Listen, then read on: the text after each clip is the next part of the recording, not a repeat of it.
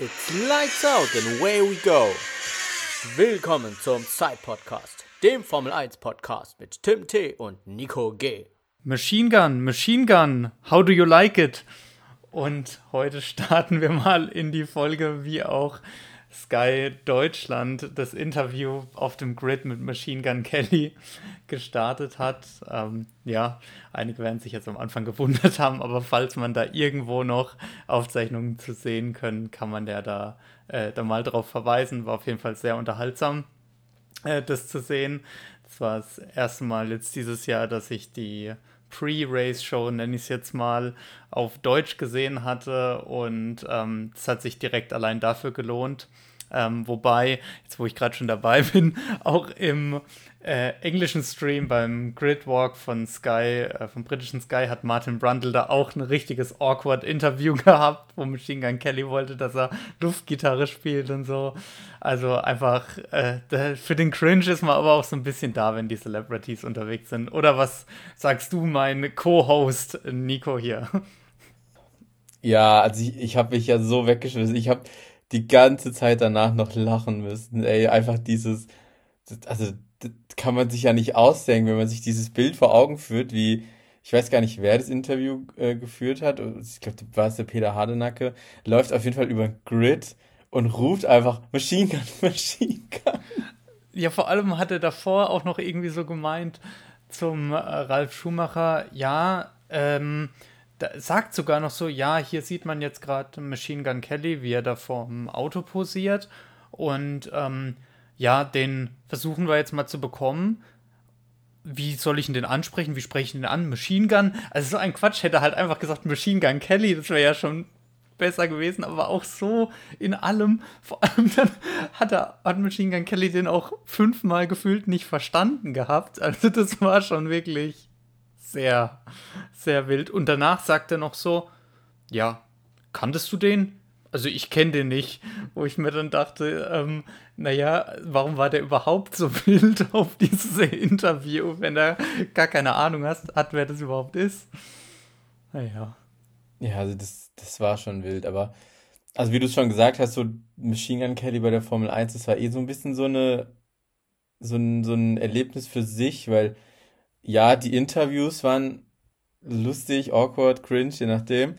Aber ich habe gelesen, dass der ja auch gar keine Ahnung von Formel 1 hat, was ja auch öfter mal so ist, wenn die da eingeladen werden, aber dass er auch einfach mitten im Rennen scheinbar schon gegangen ist oder das so. Das habe ich auch, habe ich auch gelesen. Also jetzt nur in so einer, also das habe ich jetzt in der unseriösesten Quelle, nämlich im Kommentarbereich unter einem Videoclip dazu gelesen, aber ja, habe ich zumindest auch gehört.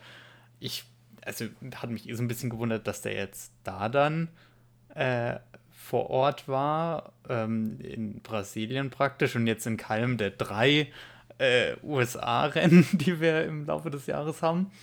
Vielleicht ist er gerade auf Tour in Brasilien oder Ja, so. wahrscheinlich hat sich, ich glaube tatsächlich irgendwie, weil der hat irgendwas dann auch gepostet gehabt, wo er irgendwie dann jetzt äh, vom Tag davor oder so von irgendeinem Konzert und so auch, also das äh, der wird da schon unterwegs gewesen sein. Aber ähm, ich muss sagen, also viele haben dann so ein bisschen auch gegen den gehatet, weil der halt so ein bisschen weird auch war. Aber ich muss sagen, ich meine, der hat sich auf ein Interview eingelassen, der hat ein bisschen was gelabert. Also das ist doch besser als die Leute, die da gar nichts sagen. Deswegen fand ich das eher einfach, äh, ich finde da, ja, sehr unterhaltsam, weil Machine Gun Kelly ist schon ein bisschen eine komische Person, aber dann in Verbindung mit diesen Interviewern, die halt auch noch keine Ahnung haben, wer das ist, macht es das halt noch, noch besser. Ja. Vielleicht war er traurig, weil er kein, kein Blut zum Saugen bekommen hat. das, das kann natürlich, äh, kann natürlich auch sein. Aber gut, ähm, ich denke, der Fakt, dass wir Machine Gun Kelly mit lustigen Interviews haben, wird nicht der einzige Fakt sein, den, den man zu diesem Grand Prix nennen kann. Äh, da hast du bestimmt ein bisschen was vorbereitet. Ja, du tust jetzt natürlich so unwissend, aber ich war schon so richtig hyped und hab dir auch schon im Laufe des Wochenendes geschrieben, dass ich richtig coole Fakten irgendwie zusammensammeln konnte. Die sind mir auch einfach alle so zugeflogen. Äh, deswegen muss ich dann gar nicht mehr so viel eigentlich auch recherchieren, weil die letzten Male war es ja immer so ein bisschen so historiklastig. Aber diesmal sind es wirklich so keine Ahnung, so Trivia Facts oder Fun Facts auch ein bisschen. Deswegen hatte ich mich richtig gefreut, dass ich so viel äh, coole Sachen gefunden habe. Ich hoffe, ihr findet sie auch cool. Ähm, nichtsdestotrotz würde ich einfach mal ganz kurz sagen, äh, generell zur Strecke, also ist die zweithöchste Strecke im Kalender. Wir hatten ja jetzt Mexiko als höchste, ähm, jetzt dann die zweithöchste. Also beide auch deutlich über 2000 Meter Höhe. Und Interlagos, Interlaos, ich weiß gar nicht, wie man es richtig ausspricht, äh, bedeutet zwischen den Seen. Und wenn man so diese Helikopter-Shots da manchmal gesehen hat, da hat man auch die zwei Seen gesehen. gesehen, gesehen. Ähm, das ist praktisch so eine Halbinsel oder so eine Inselzunge, wo die Strecke drauf gebaut wurde und daher der Name zwischen den Seen. Abgesehen davon, du hattest ja auch schon gesagt, dass es eine deiner Lieblingsstrecken ist. Ähm, da gehe ich auch voll mit. Und ja, deswegen auch eine sehr historische Strecke, deswegen gab es auch viele einschneidende Ereignisse oder prägende Ereignisse, die auch auf dieser Strecke sich abgespielt haben. Und da habe ich mal so eine kleine Sammlung vorbereitet. Denn es gibt ja immer wieder so die, zum Beispiel diese Alonso-Memes, wie er ähm, zum einen damals äh, nach seinem WM-Sieg war das nämlich 2005 äh, als damals jüngster Weltmeister, als er da so auf sein Auto steigt und diesen berühmten Jubel macht, wo er sich so wie so ein Gaucho nach hinten, also ich weiß nicht, ob es jetzt politisch korrekt ist, aber äh, ich glaube, da ist es schon so angelehnt. Ähm, sich so nach hinten beugt und so ein bisschen so mit den Armen so bewegt und so, als würde er so stampfen ein bisschen. Ähm, das ist damals nämlich entstanden auf dieser Strecke. Plus das Meme, als er am, am Streckenrand in so einem Campingstuhl sitzt. Das ist auch auf dieser Strecke entstanden und es war 2015 nach seinem Crash. Ähm, hat er sich da einfach hingesetzt. Das war so ein Campingstuhl von so einem Steward, der da ursprünglich dann auf seinen Einsatz wartete und hat sich einfach hingesetzt. Und da ist, das ist auch an dieser äh, Strecke entstanden. Fand ich ganz witzig, weil es ja doch schon oft zitierte Memes so in, in der Bubble sind. Ähm, war mir jetzt nicht so bewusst, dass die beide so auf der gleichen Strecke waren, aber im Rahmen des Wochenendes, ähm, ja, habe ich das öfter gesehen, deswegen habe ich das mal gesagt, das muss ich mal aufschreiben, dass es beides so, auch so eine für die Memes eine gute Strecke ist. Ja, äh, zu dem mit dem Campingstuhl, da äh, war jetzt dieses Wochenende auch irgendwas, wo Alonso gemeint hat, ja, äh, der Stuart, von dem er da den Campingstuhl genommen hat, den hat er vor ein paar Jahren irgendwie auch dann noch an der Strecke wieder getroffen. Also da, äh, ja, da war der tatsächlich auch noch aktiv. Und er, er hat auch gesagt, er hofft, dass er natürlich nicht mehr diesen Stuhl braucht. Ja, stimmt. Stimmt, das habe ich gesehen, ja. Gut, abgesehen davon, ähm, weniger meme-lastig, aber mehr, ähm, ja, so prägende Ereignisse waren zum Beispiel dann auch 2008, ähm, hatten wir auch schon mal drüber gesprochen, ähm, als Hamilton in der letzten Kurve, glaube ich, war es sogar, äh, Glock noch überholt hat. Da ist ja der bekannte Oh, is that Glock-Moment entstanden, nachdem ähm, Timo Glock da langsamer wurde in der letzten Kurve, in der letzten Runde und Hamilton dann so durch dieses Überholmanöver dann noch zum äh, ja, Weltmeister wurde. Das Jahr drauf auch ganz iconic.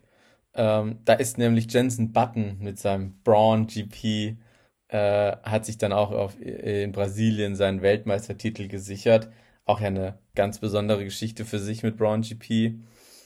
Und 2012 auch wieder eine Sicherung des WM-Titels, äh, diesmal von Vettel ähm, der seinen dritten WM-Titel dann da klar gemacht hat. Aber warum ich das auch noch aufgeschrieben habe, ist, weil es zeitgleich auch das letzte Rennen von Schumi war.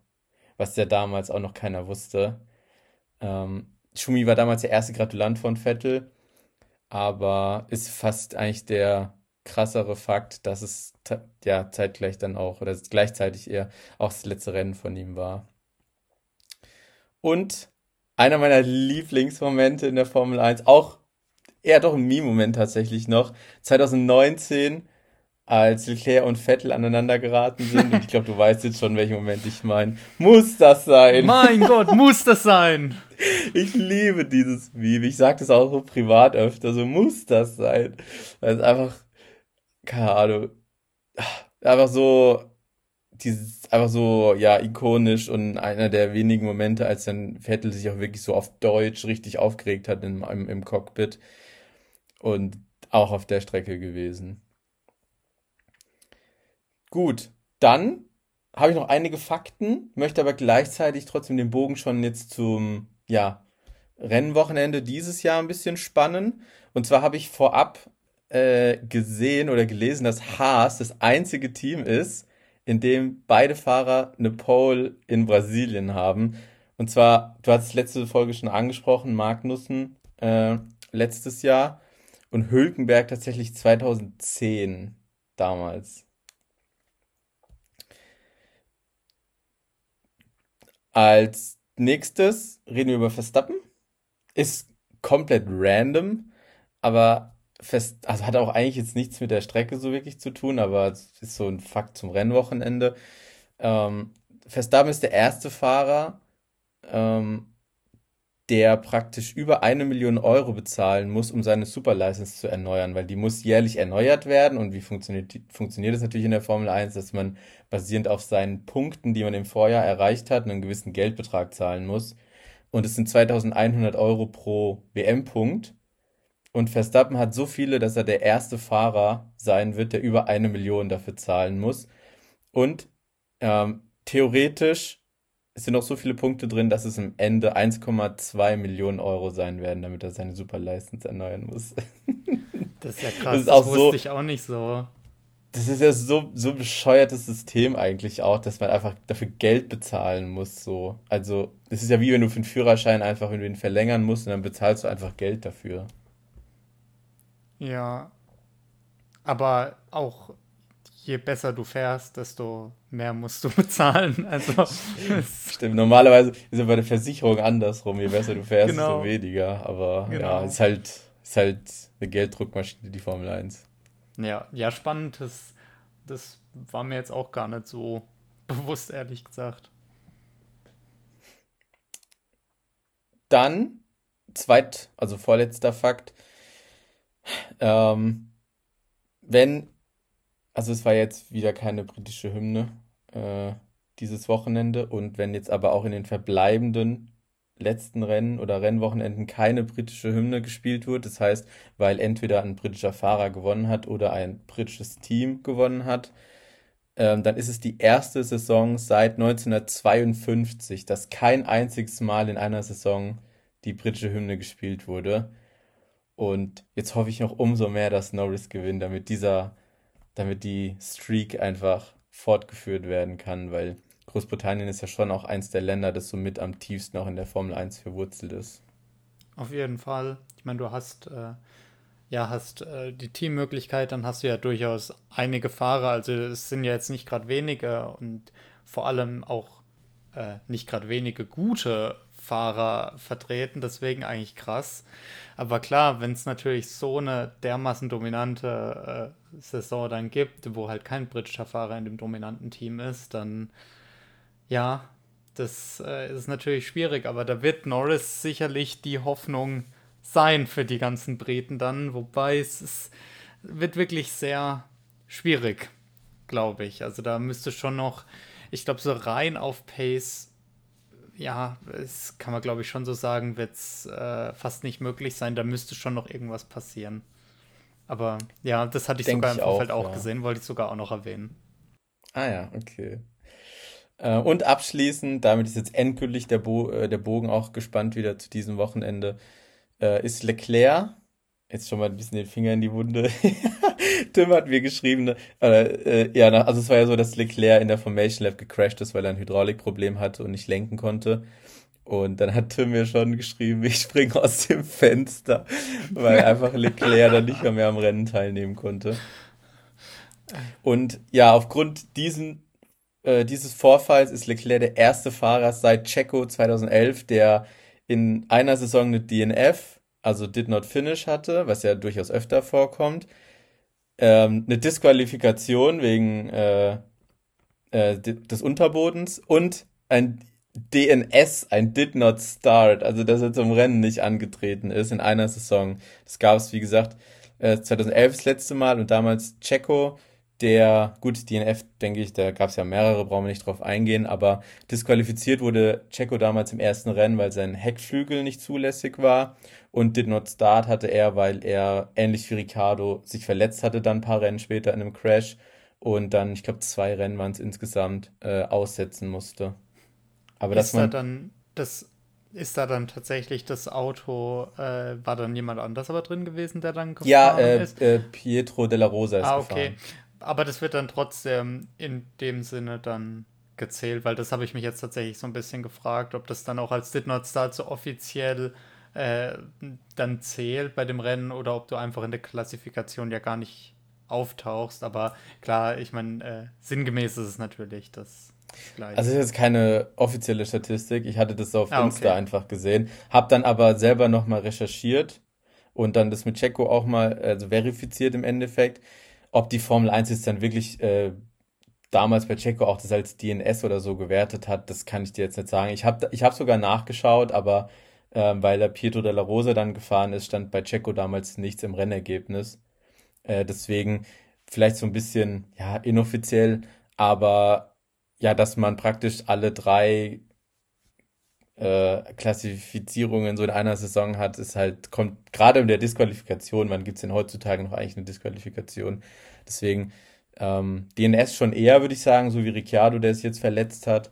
Ja, ähm, aber, aber je nachdem, eben, wie man es zählt, also so tatsächlich, wie es jetzt bei ihm, bei Leclerc dann war, also dass äh, er tatsächlich, weil ich habe gerade nochmal geschaut, in der Klassifikation am Ende steht es auch mit DNS tatsächlich drin. Ähm, und so hast du das ja wirklich sehr selten.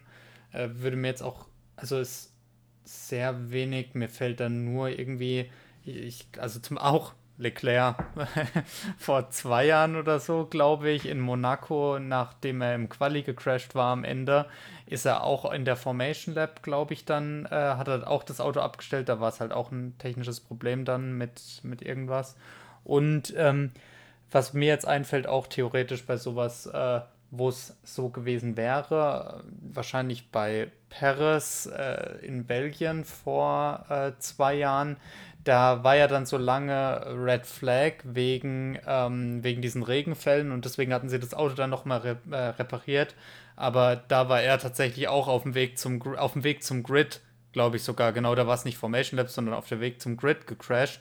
Und das wäre ja theoretisch dann auch ein äh, DNS gewesen. Aber deswegen glaube ich wirklich, dass es das gar nicht so häufig überhaupt dann wahrscheinlich gab, weil dafür musst, muss ja wirklich was zwischen, du fährst aus der Box raus und äh, du startest das Rennen passieren, dass es so offiziell in der Klassifikation steht. Dann kann es aber theoretisch schon so sein, dass das von Checo damals gar nicht als DNS gewertet wurde, weil vor dem Rennwochenende schon klar war, dass er nicht fährt. Also dann ist es ja eigentlich, ja. Aber zumindest die Disqualifikation ist dann das, was es so halt ausmacht, ja. Deswegen, wie gesagt, eine inoffizielle Statistik, ähm, die mehr oder weniger schon stimmt, aber offiziell anders gewertet wurde von der Formel 1. Ja, ist auf jeden Fall interessante Fakten, dann auch ein äh, heute dann tatsächlich ein bisschen abwechslungsreicher als so, so rein historische Sachen jetzt mal. Ähm, und auch mit der Lizenzerneuerung wieder was gelernt. Ich habe äh, im Vorfeld auch, das möchte ich jetzt vorab da so ein bisschen anbringen, auch generell zum Thema, weil es jetzt nicht direkt auf den Grand Prix bezogen ist. Und zwar habe ich mir ähm, im Laufe des Wochenendes gedacht, dass wir zwar relativ viele äh, DNFs öfters mal haben, weil das haben wir ja vor ein paar Wochen, glaube ich, drüber gesprochen und dass Fehler gemacht werden und solche Geschichten. Aber ich habe mir gedacht, dass wir dieses Jahr verdammt wenig so Grid-Penalties wegen Motorenstrafen hatten. Das ist mir nämlich, das habe ich mir tatsächlich so gedacht, weil ich erinnere mich da an die letzten Jahre, wo so um Spa und Monza keine Ahnung, äh, jedes Rennen dann plötzlich irgendwie fünf, sechs Leute von hinten gestartet haben. Und deswegen habe ich das tatsächlich mal nachgeschaut. Und äh, zwar ähm, ist es so, also ich habe hier so eine äh, Tabelle gefunden, wo das jemand so ein bisschen aufgearbeitet hatte. Und das war jetzt der Stand vor dem, also praktisch vom Freitag vor dem Grand Prix dann. Und ähm, tatsächlich haben wir dann nur sieben Fahrer dieses Jahr, die ähm, in irgendeiner Kategorie die erlaubten Teile überschritten hatten, was ja dann weniger als die Hälfte ist und dementsprechend auch so ein bisschen das äh, widerspiegelt, was ich, äh, was, dass ich dieses Gefühl hatte. Ähm, ganz witzig natürlich, dass bei Leclerc das beim zweiten Rennen der Fall war, das erste Mal. Ähm, aber ähm, ja, es waren tatsächlich nur vier Fahrer. Interessanterweise vier davon mit Ferrari-Motor, nämlich Leclerc, äh, Joe und die beiden Haas. Ähm, was äh, zumindest was die prozentuale Verteilung angeht, dann schon recht krass ist. Ähm, aber hier stand als Information dabei, dass die äh, eigentlich nur drei, äh, also drei verschiedene äh, Varianten von der gleichen Komponente äh, bei diesen Kernkomponenten haben durften. Aber vor Aserbaidschan wurde das tatsächlich auf vier erhöht. Ähm, und deswegen, wahrscheinlich war das irgendwie im Rahmen dieser Sprint-Diskussion dann auch, dass sie deswegen gesagt haben, sie erhöhen das. Und die sind auch tatsächlich alle, die es praktisch äh, jetzt nicht so viele verbraucht haben, sind auf vier bei diesen Kernkomponenten. Äh, und bei den anderen, wo man nur zwei haben darf, halt auf zwei dann. Aber äh, deswegen glaube ich tatsächlich, dass das wahrscheinlich so ein Punkt war, dass man das für die Sprints erhöht hat. Und ähm, äh, die Sprints aber jetzt nicht so viel, äh, sag ich mal, an zusätzlicher Last verursacht haben, dass es äh, äh, ja diese komplette Erhöhung aufgefressen hat. Das fand ich einfach recht interessant, weil es das so ein bisschen dann auch erklärt, warum wir dieses Jahr weniger äh, Strafen da haben. Ja, das ist ein sehr interessanter Punkt. Finde ich cool, dass du es nachgeschaut hast. Äh, weil ich habe so aktiv nicht so drüber nachgedacht, aber jetzt, wo du es sagst, weil wenn ich überlege, wie das zum Beispiel auch letztes Jahr war, da gab es ja schon viel früher dann viel krassere Penalties oder dass einfach teilweise der komplette Motor, also nicht nur die Verbrennereinheit getauscht wurden. Ähm, und da, da hat es ja auch schon eine viel größere Rolle gespielt dann auch als jetzt, weil gefühlt auch, finde ich, diese Saison ist es so, dass wenn das passiert, dass irgendjemand was tauscht, dann geht es so ein bisschen unter, weil derjenige dann eh so ein bisschen von weiter hinten startet und dann hat das Team gesagt, okay, komm, wir tauschen jetzt, machen jetzt die Strafe, weil zum Beispiel bei Aston Martin war das, glaube ich, schon so, dass die dann irgendwie auch aus der Pitlane dann gestartet sind. Ähm, aber auch bei anderen Teams, dass wenn die unerwartet schlecht waren, dann haben die einfach direkt gesagt, komm, wir tauschen die Komponenten. Und dass es vielleicht deswegen auch so ein bisschen so in der Wahrnehmung untergegangen ist, zumindest bei mir, weil da kann ich mich schon dran erinnern, dass es so ein paar Mal der Fall war, dass die dann einfach direkt getauscht haben. Aber grundsätzlich ist es immer noch, es stimmt, viel, viel weniger als auf jeden Fall das Jahr davor. Ich weiß nicht genau, wie es 21 dann war mit so Hamilton Verstappen, der Zweikampf. Da war das Thema schon äh, ein bisschen, bisschen größer auf jeden Fall als jetzt. War, doch, war das nicht Jahr. auch in Brasilien genau, so, dass das, Hamilton damals getauscht hat? Ja, das war nämlich noch so der zweite Punkt, den ich praktisch als äh, also ein bisschen Grund äh, nennen würde, warum wir da jetzt weniger haben. Und zwar ist es, weil wir, wir haben einfach nicht diesen krassen Titelkampf weiter vorne. Dementsprechend kann ich mir zumindest jetzt beim Red Bull dann zum Beispiel auch vorstellen, dass du halt sagst, okay, wenn unser Motor jetzt, ähm, was weiß ich, äh, ein bisschen weniger Leistung inzwischen dann hat, dann können wir damit trotzdem noch leben. Also wir haben es nicht nötig, dass wir uns für die letzten äh, drei, vier Rennen nochmal einen neuen äh, reinklatschen, beispielsweise, um mithalten zu können. Da kann ich auch was dazu sagen, weil da habe ich ein Interview von Verstappen gesehen, in dem er sogar gesagt hat, dass er keine einzige Runde im Rennen Vollgas gefahren ist. Das heißt, weil das Auto auch so schnell ist, muss er gar nicht Vollgas fahren. Im Gegensatz zum Beispiel vor zwei Jahren, als es ja wirklich da um jede Zehntel ging, weil die so eng beieinander waren. Und jetzt hat Verstappen sogar gesagt, dass er zum einen hat er gemeint, weil es auch nicht ging, so, weil das Auto und die Strecke, irgendwie die Strecke, haben sich viel über die Strecke beschwert und die Reifen. Ähm, aber auch, er war ja trotzdem, ich glaube, was waren es, irgendwie so sechs, sieben Sekunden von Norris oder acht Sekunden, irgendwie sowas. Also, und jedes Mal, wenn Norris so ein bisschen dran kam, hat er praktisch wieder den alten Abstand hergestellt. Das heißt, er, da war schon noch Luft nach oben, aber das zeigt auch, dass Verstappen auch gar nicht einfach voll Vollgas fahren muss, offensichtlich. Also das ist jetzt ja schon bekannt, aber ähm, vielleicht jetzt in der Diskussion auch natürlich ergibt es Sinn, dass das natürlich auch viel schonender für den Motor dann ist, wenn das Auto so effizient ist, dass er nicht mal die ganze Zeit Vollgas fahren muss, weil die, die sind ja schon alle so am Limit, alle berechnet und ähm, ja, kalkuliert die Komponenten, dass das da schon sehr viel ausmacht dann. Ja, auf jeden Fall. Ähm, deswegen, das war jetzt nur so ein Gedanke am Wochenende und dann dachte ich mir, das recherchiere ich einfach mal kurz, weil äh, ja, das gerade so im Kontrast zu äh, letztem Jahr dann doch recht, äh, recht stark einfach war. Und eine ganz witzige Sache, die ich noch gehört hatte und die absolut Sinn ergibt, ähm, wenn man sich die Saison als solches anschaut, nur trotzdem verwunderlich ist. Und zwar mit diesem Podium, das wir gerade hatten, waren ja Alonso und Norris das erste Mal dieses Jahr gemeinsam auf dem Podium was sehr witzig ist, wenn man bedenkt, dass das beides Kandidaten sind, die dieses Jahr sehr häufig auf dem Podium waren, nur halt in komplett anderen Hälften der Saison. Ja, die haben sich ein bisschen abgewechselt, so was ja, den Turnus anging. Genau, das war so ein bisschen äh, McLaren und Aston Martin haben so die Rollen teilweise sogar ein bisschen getauscht gehabt. Ja. Aber das waren, sag ich mal, so die, äh, die Punkte davon. Ähm, ein eine kleine Sache, aber da, äh, damit wir dann auch mal wirklich zur Action kommen, möchte ich da nicht zu lange drauf rumreiten. Aber was, was mich dieses Wochenende wirklich gestört hat, war teilweise die TV-Direction.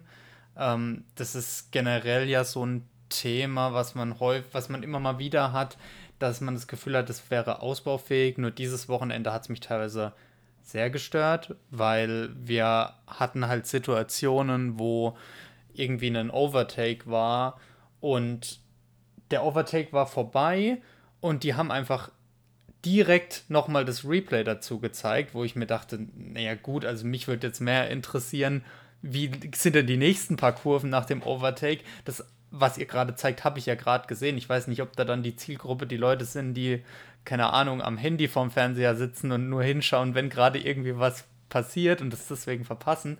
Die haben dann aus, meiner Sicht, aus meiner Sicht hätten die dann Pech gehabt, ähm, weil es gibt so viel Interessantes, was du sonst zeigen kannst. Und wenn die es sogar mal schaffen, live das Richtige zu zeigen, brauche ich nicht direkt das Replay danach.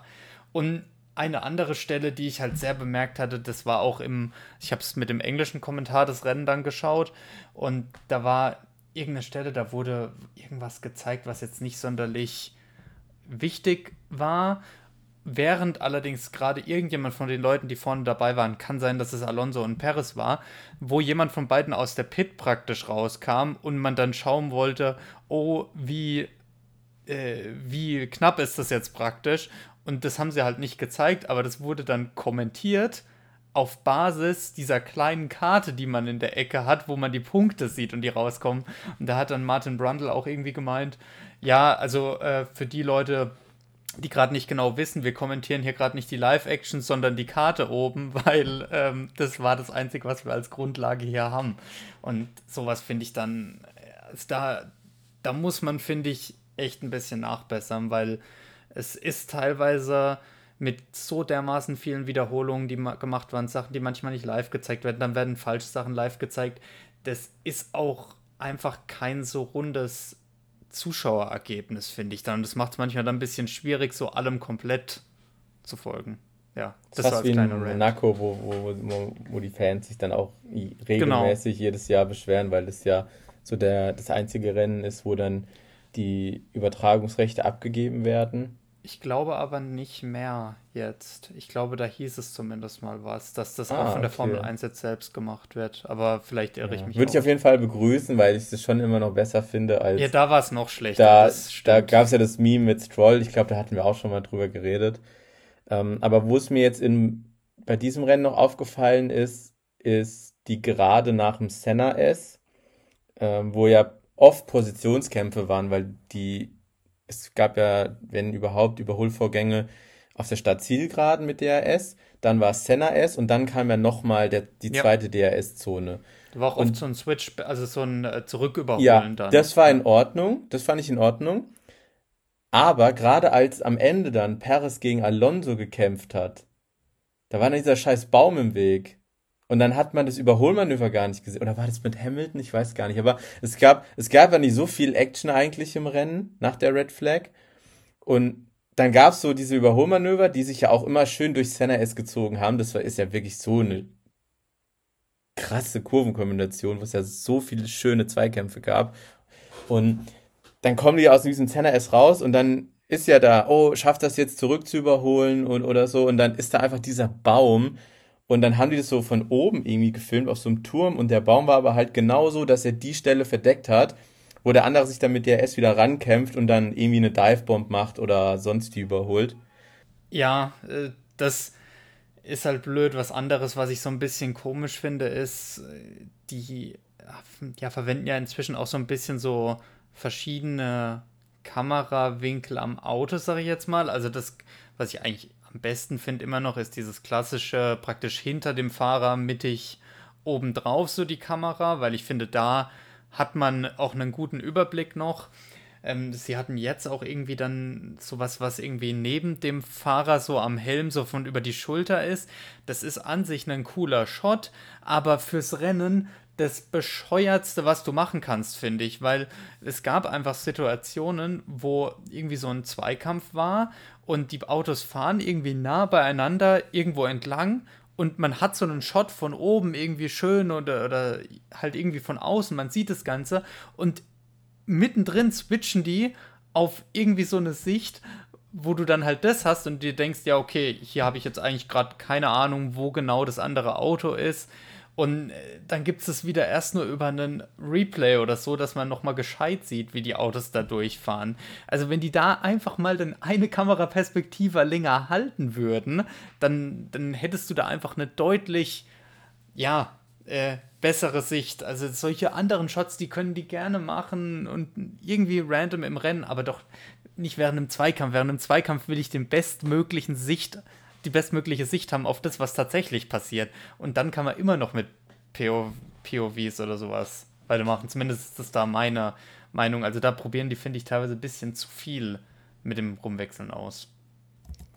Ich weiß nicht, ob ich das schon mal gesagt hatte. Ich meine, ich hätte es schon mal angesprochen, aber bei Indica ist es, finde ich, richtig geil, weil wenn die zum Beispiel da im Oval fahren, wie bei irgendwie Indy 500 oder so, da passiert ja an sich nicht viel, weil das einfach ein Oval ist. Aber da holen die viel über die Kamera raus. Und weil die haben nämlich äh, vor dem Fahrer, also letztendlich kannst du sagen, da wo der Halo vorne in der Mitte aufhört, diese Stütze, da kurz weiter Richtung Nase, haben die eine 360-Grad-Kamera.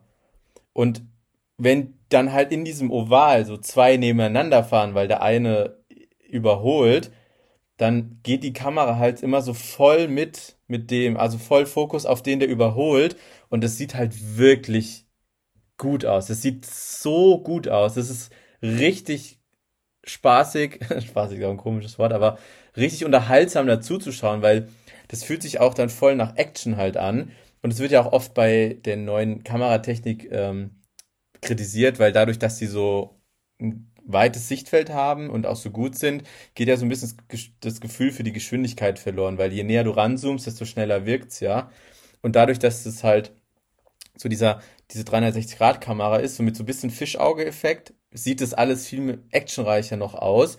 Und du hast immer den Fokus auf den, der überholt. Das ist so gut gelöst. Und das gibt's ja bei der Formel 1 auch. Es gibt ja diese 360-Grad-Kamera. Weil es gibt ja öfter so, nach dem Rennen oder so, wird ja so Footage irgendwie veröffentlicht, wenn dann zum Beispiel irgendwie, keine Ahnung, jemand was anfasst oder irgendwie aufs Auto haut oder so, da wird öfter Footage von dieser Kamera verwendet. Stimmt. Und ich weiß aber nicht, warum die das nicht im Rennen irgendwie verwenden, weil meiner Meinung nach ist das so eine gute Lösung, weil bei Indy, äh, also bei IndyCar funktioniert das richtig, richtig gut. Es macht richtig Spaß dazu zu schauen, weil du alles so voll es kommt dir so nah vor und alles ist so schnell, dadurch, dass es so nah ist und es ist einfach so eine geile Kameraperspektive und ich verstehe nicht, warum die das nicht bei der Formel 1 nutzen.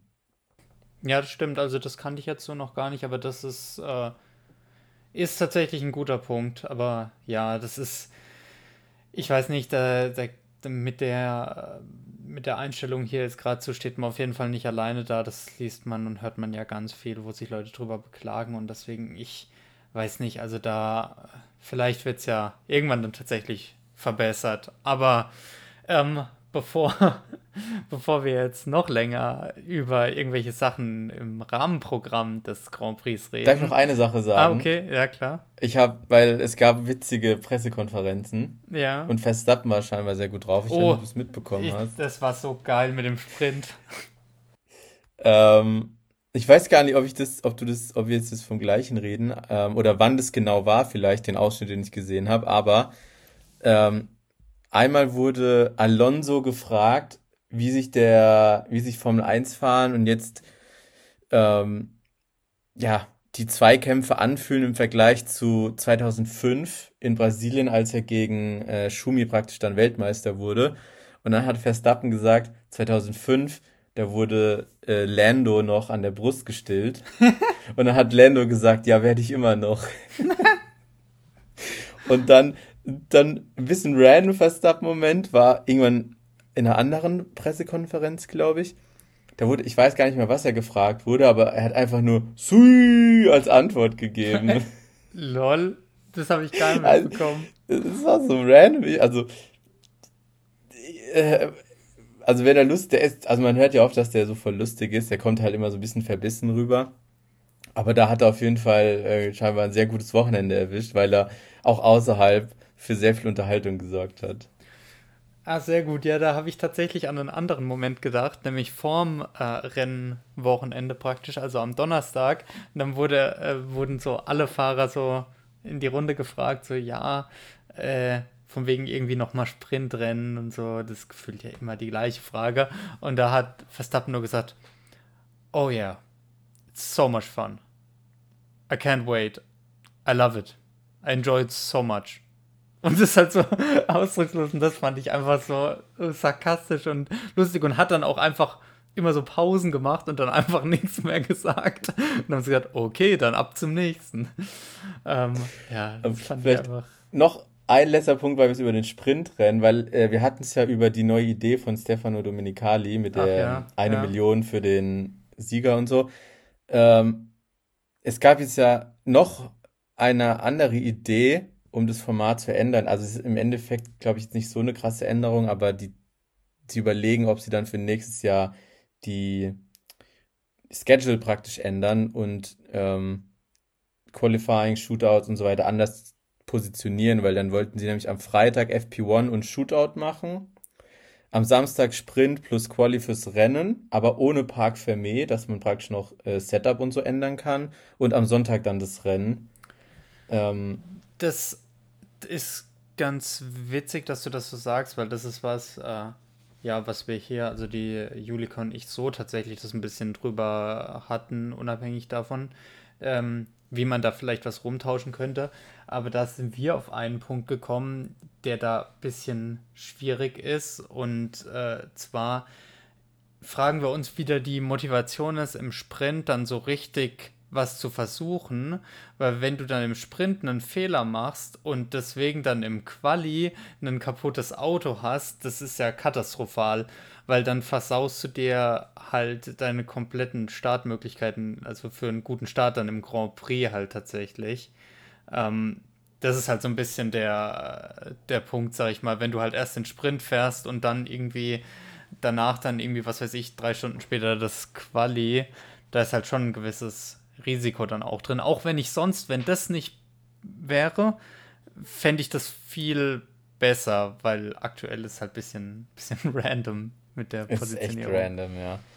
Aber es ist ein guter Punkt, weil das stimmt, das ist wieder so ein bisschen das Problem, finde ich, was man im ursprünglichen Sprintformat auch hatte, wo wir auch gesagt haben, ähm, dass wir es verstehen, wenn praktisch niemand in, im Sprint ein Risiko eingehen will, weil damals der Sprint dann noch die Startreihenfolge fürs Rennen äh, definiert hat. Und es ist ja ein anderer, also ein anderes Wie, aber der Effekt ist ja der gleiche, weil du dann nicht mehr diese Nacht hast oder den nächsten Tag und dann bis dahin das herrichten kannst, weil das ist ja eigentlich meistens kein Problem, außer du hast gerade so ein neues Update, Update-Package oder so irgendwas, wo du vielleicht ja nur begrenzt Teile hast, aber über Nacht schaffen die ja jedes Auto wieder äh, herzurichten, aber zwischen den Sessions gab es ja schon öfter mal auch dann, wenn FP3 irgendwie was war und dann Quali, dann kann es ja schon, gab es ja schon hin und wieder mal Fälle, wo Leute nicht antreten konnten. Deswegen, ich habe das jetzt mir noch gar keine Gedanken zugemacht, aber ich finde, das ist ein sehr berechtigter Punkt, den du da ansprichst. Ja. Dann wollen wir mal jetzt, zum restlichen Wochenende ja. kommen. Ähm, und zwar äh, darfst du heute dann anfangen bei deinem äh, Moment äh, des Rennens oder Rennwochenendes. Ja, ich finde da war die Auswahl ein bisschen mager. Also ich hatte ja schon angesprochen, am Ende wahrscheinlich der krasseste Moment des ganzen Rennens, als Alonso und Checo da äh, gekämpft haben um Platz 3. Ähm, auf Englisch würde sagen die mal ja die Old Switcheroo. Also ein bisschen hin und her geswitcht und zurück überholt worden. Ähm, das war, glaube ich, so sehr spannend dann nochmal, weil es halt direkt am Ende war und es waren ja, glaube ich, dann auch nur 0,053 Sekunden der Abstand auf der Ziellinie, also unfassbar knapp. Ähm, was ich aber noch so gedacht hatte, oder was mir noch so, was mir im Kopf geblieben ist, ist der Rennanfang. Und zwar nicht unbedingt der Crash, sondern ähm, das als, ich weiß gar nicht, ob das nach dem Restart war, aber ich glaube schon, ähm, als Norris dann nämlich so ein paar, zwei, drei Runden lang richtig knapp an Verstappen dran war. Und dann dachte ich mir schon, oh, jetzt, Alter, da geht ja vielleicht wirklich was. Und dann war aber innerhalb von zwei, drei Runden später waren irgendwie schon wieder zweieinhalb Sekunden Rückstand. Weil da hatte ich mich so kurz gefreut, dass vielleicht auch äh, ein bisschen Spoiler, so meine Prediction dann wahr wird. Aber dass wir vielleicht doch wirklich mal Norris als Sieger sehen. Aber das wurde dann doch relativ schnell wieder äh, zerschlagen, die Hoffnung. Ja, das ist witzig, dass du das ansprichst, weil das wäre auch mein, sage ich mal jetzt, positiver Moment gewesen, einfach weil wir hatten sogar einmal äh, tatsächlich dann ein, äh, ja, defensives Manöver von Verstappen gesehen. Und wann haben wir zuletzt gesehen, dass Verstappen sich tatsächlich verteidigt hat in der Kurve? Ich meine, danach äh, hat sich das dann auch erledigt gehabt wieder, aber das war dann doch, äh, ja, äh, hat mich auch äh, dann überrascht, weil da rechnest du ja nicht mit. Deswegen fand ich das auch auf jeden Fall cool. War dementsprechend jetzt auch mein Moment so. Ansonsten hatte ich halt nur einen äh, schmerzhaften äh, Moment und das war, du hast es angesprochen, der, ja, der Crash, also Auto-Aussetzer von Leclerc auf der in der Formation Lab, äh, wodurch er dann ja raus war. Da hat man schon sehr viel Schmerz auch dann in seiner Stimme gehört, auch im Interview dann. Äh, war ja dann genug Zeit äh, für ein Interview, weil ja dann erstmal Red Flag wegen dem anderen Crash noch war. Äh, da ähm, hat er ja auch irgendwie gemeint, ja, also er hofft natürlich, dass jetzt Science dann ein gutes Rennen hat und so. Ähm, aber ansonsten kann er einfach nicht darauf warten, dass das ja vorbei ist und das ist auch, äh, denke ich, das ist absolut berechtigt, weil das war schon sehr unlucky. Vor allem, ich habe gedacht, der Ferrari ist nicht gut dieses Wochenende, nur die Pace im Sprint, um das vielleicht mal zu nennen, weil das war für mich nämlich auch so ein Moment, wo ich mir dachte, oha, äh, seltener Moment, wo ich durch den Sprint sogar ein bisschen mehr aufs Rennen gehypt war. So, weil nämlich im Sprint sich gezeigt hat, der Ferrari ist plötzlich, was Reifenabrieb angeht, besser als der Mercedes gewesen. Lewis Hamilton war ja am Ende gar nichts mehr. Und dann dachte ich mir, oha, wenn er die Pace da fährt und er tatsächlich auf zwei startet, ich sehe eine realistische Chance, dass Norris vorbeikommt. Klar, so, na? Aber dass er gegebenenfalls, wenn er am Anfang vorne bleiben kann und dann nicht irgendjemand anders noch durchrutscht, dass er dann einfach da auf Chance auf ein P3 theoretisch hat. Wird nicht einfach mit Alonso und Perez und so, aber die Chance wäre da gewesen. Daher natürlich umso, ja, äh, schmerzhafterer Moment für mich dann da. Jetzt können wir natürlich wieder sagen, dass es so dieser klassische Ferrari-Moment ist, wo man dann sagt, ja, next year will be our year. das sagen sie ja seit 2007 im Endeffekt oder seit 2008. Aber ja, also das stimmt, ja, Platz 2 im Quali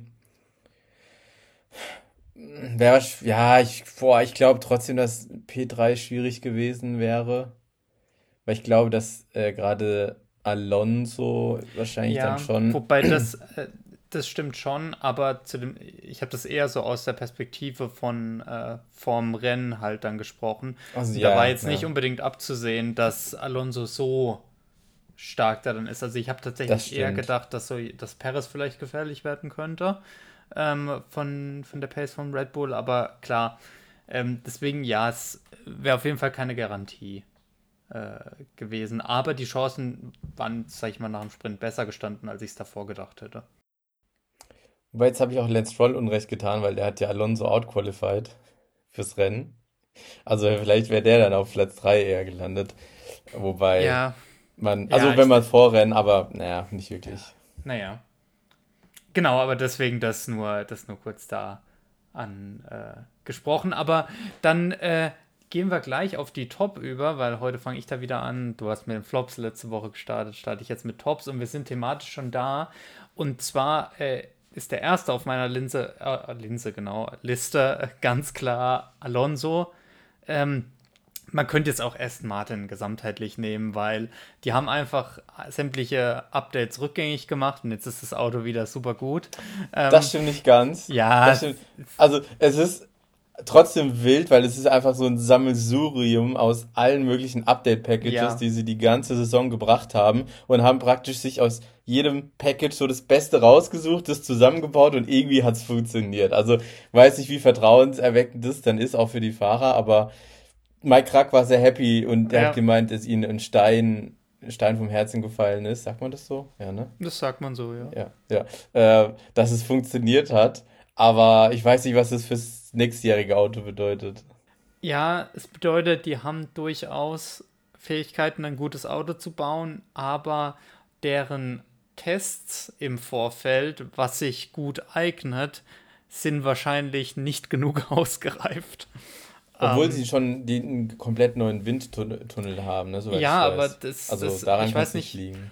Also an der Technik liegt das, denke ich, auch nicht. Das ist dann vielleicht schon auch ein bisschen Erfahrung oder dann manchmal schätzt man vielleicht das einfach falsch ein. Aber genau, äh, der Grund, warum ich jetzt nicht, also Dan Stroll war ja auch im Qualitas super. Die einzige Kritik, die ich eigentlich an Aston Martin jetzt dann so hatte, war war der Start. Der Start war da bei beiden Fahrern, vor allem der erste Start, bei beiden Fahrern absolut äh, ja, schlecht eigentlich sogar. Ja, stimmt. Ähm, und äh, da sind sie da zurückgefallen. Ansonsten war das super. Warum ich jetzt Alonso und nicht äh, Aston auf meiner Liste jetzt stehen habe, ist einfach, weil Alonso. Liegt einfach daran, dass ich Lance Stroll nicht mag. nee, ich äh, eigentlich überhaupt nicht. Also meine, meine, äh, das ich gönne es Alonso absolut, aber mein Traumergebnis wäre ja gewesen, dass die beiden Vögel da, also Alonso und Perez, dass die da noch irgendwie aneinander geraten. Und einfach, weil ich das, das Witzigste überhaupt gefunden hätte, wenn wir einfach Lance Stroll auf dem Podium gehabt hätten, nachdem der ein halbes Jahr lang komplett hinten rumgegurkt ist und gar nichts gerissen hat. Das fände ich einfach, hätte ich einfach witzig gefunden. Aber ähm, ja, Alonso halt genannt, weil ähm, er nicht nur die Pace da hatte, sondern auch noch diese unfassbare Leistung, was das Verteidigen dann angeht gegen Perez. Er hat es so schlau gemacht mit der Linie, die er da genommen hat. Er hat es wirklich einfach richtig smart gemacht und deswegen, das ist halt nochmal so dieser Punkt, der zu jemanden von den, sag ich mal, einfach nur guten Fahrern dann abhebt.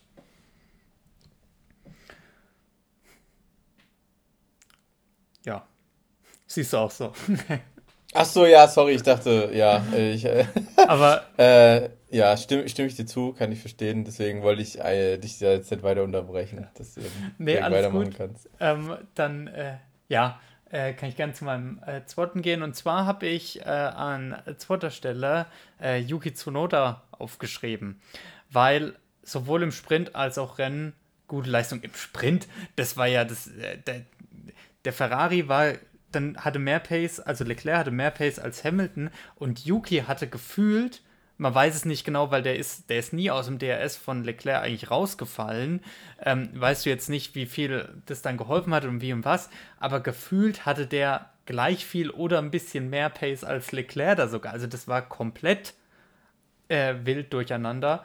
Und er hatte einfach so ein solides Wochenende abgeliefert. Das war so ein bisschen, zumindest so ein bisschen die Wiedergutmachung dann für äh, ja, den Fehler, den er da in Mexiko gemacht hat, aus meiner Sicht. Ja, also P6 im Sprint, P9 im Rennen. Wahrscheinlich das beste Rennwochenende für ihn in der auf ganzen Saison, würde ich sagen. Ja, auf jeden ha, Fall. Ich, also äh, Aston und Yuki Tsunoda. Ich habe Aston aufgeschrieben, aber Tsunoda, die beiden habe ich auch auf meiner Liste. Das ja. kann ich mal vorwegnehmen.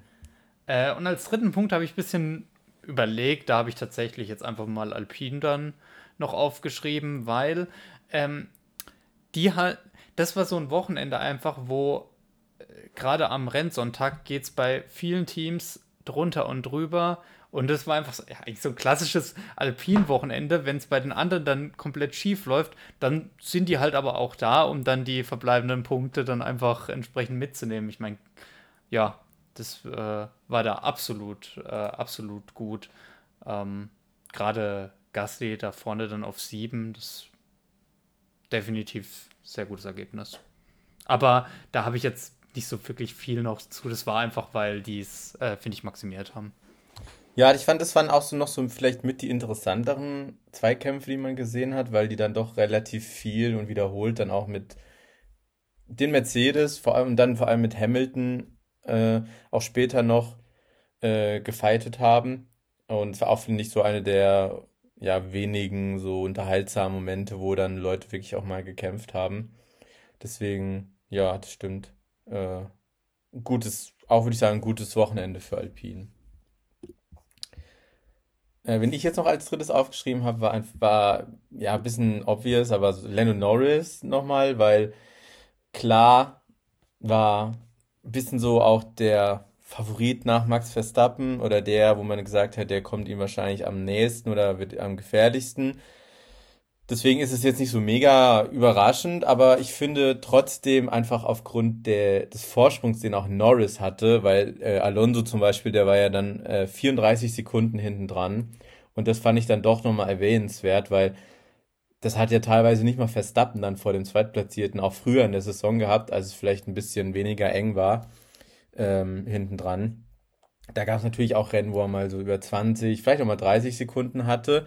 Aber dass wirklich der Zweitplatzierte so viel Vorsprung hatte, das kann ich mich nicht erinnern, dass es mal diese Saison schon vorgekommen ist. Deswegen ähm, wollte ich einfach nur mal hier Len Norris auch äh, hervorheben, weil das zeigt, wie krass die Pace vom Auto, aber auch seine Pace an dem Wochenende war. Weil, wie ich es vorhin gesagt habe, es waren äh, 8,2 Sekunden, die er hinter Verstappen war, was schon auch ein bisschen weg ist.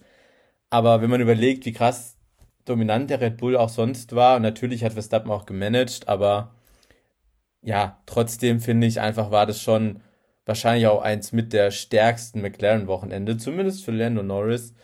Ähm, und dann halt nochmal, wie gesagt, diese ähm, ähm, ja, wobei es waren äh, nicht 34, sondern 34 minus die 8, also das kumuliert, dann sind es 25, 26 Sekunden. Ja, Finde ich aber trotzdem aber. immer noch sehr, sehr viel. Also einfach deswegen, weil vor auch Alonso, wo wir ja gerade gesagt haben, wie stark der auch gefahren ist und das Auto auch gepasst hat, dann trotzdem nochmal 25 Sekunden vor Alonso, ähm, war dann für mich der Grund, warum ich dann ja Lyndon Norris nochmal mitgenommen habe.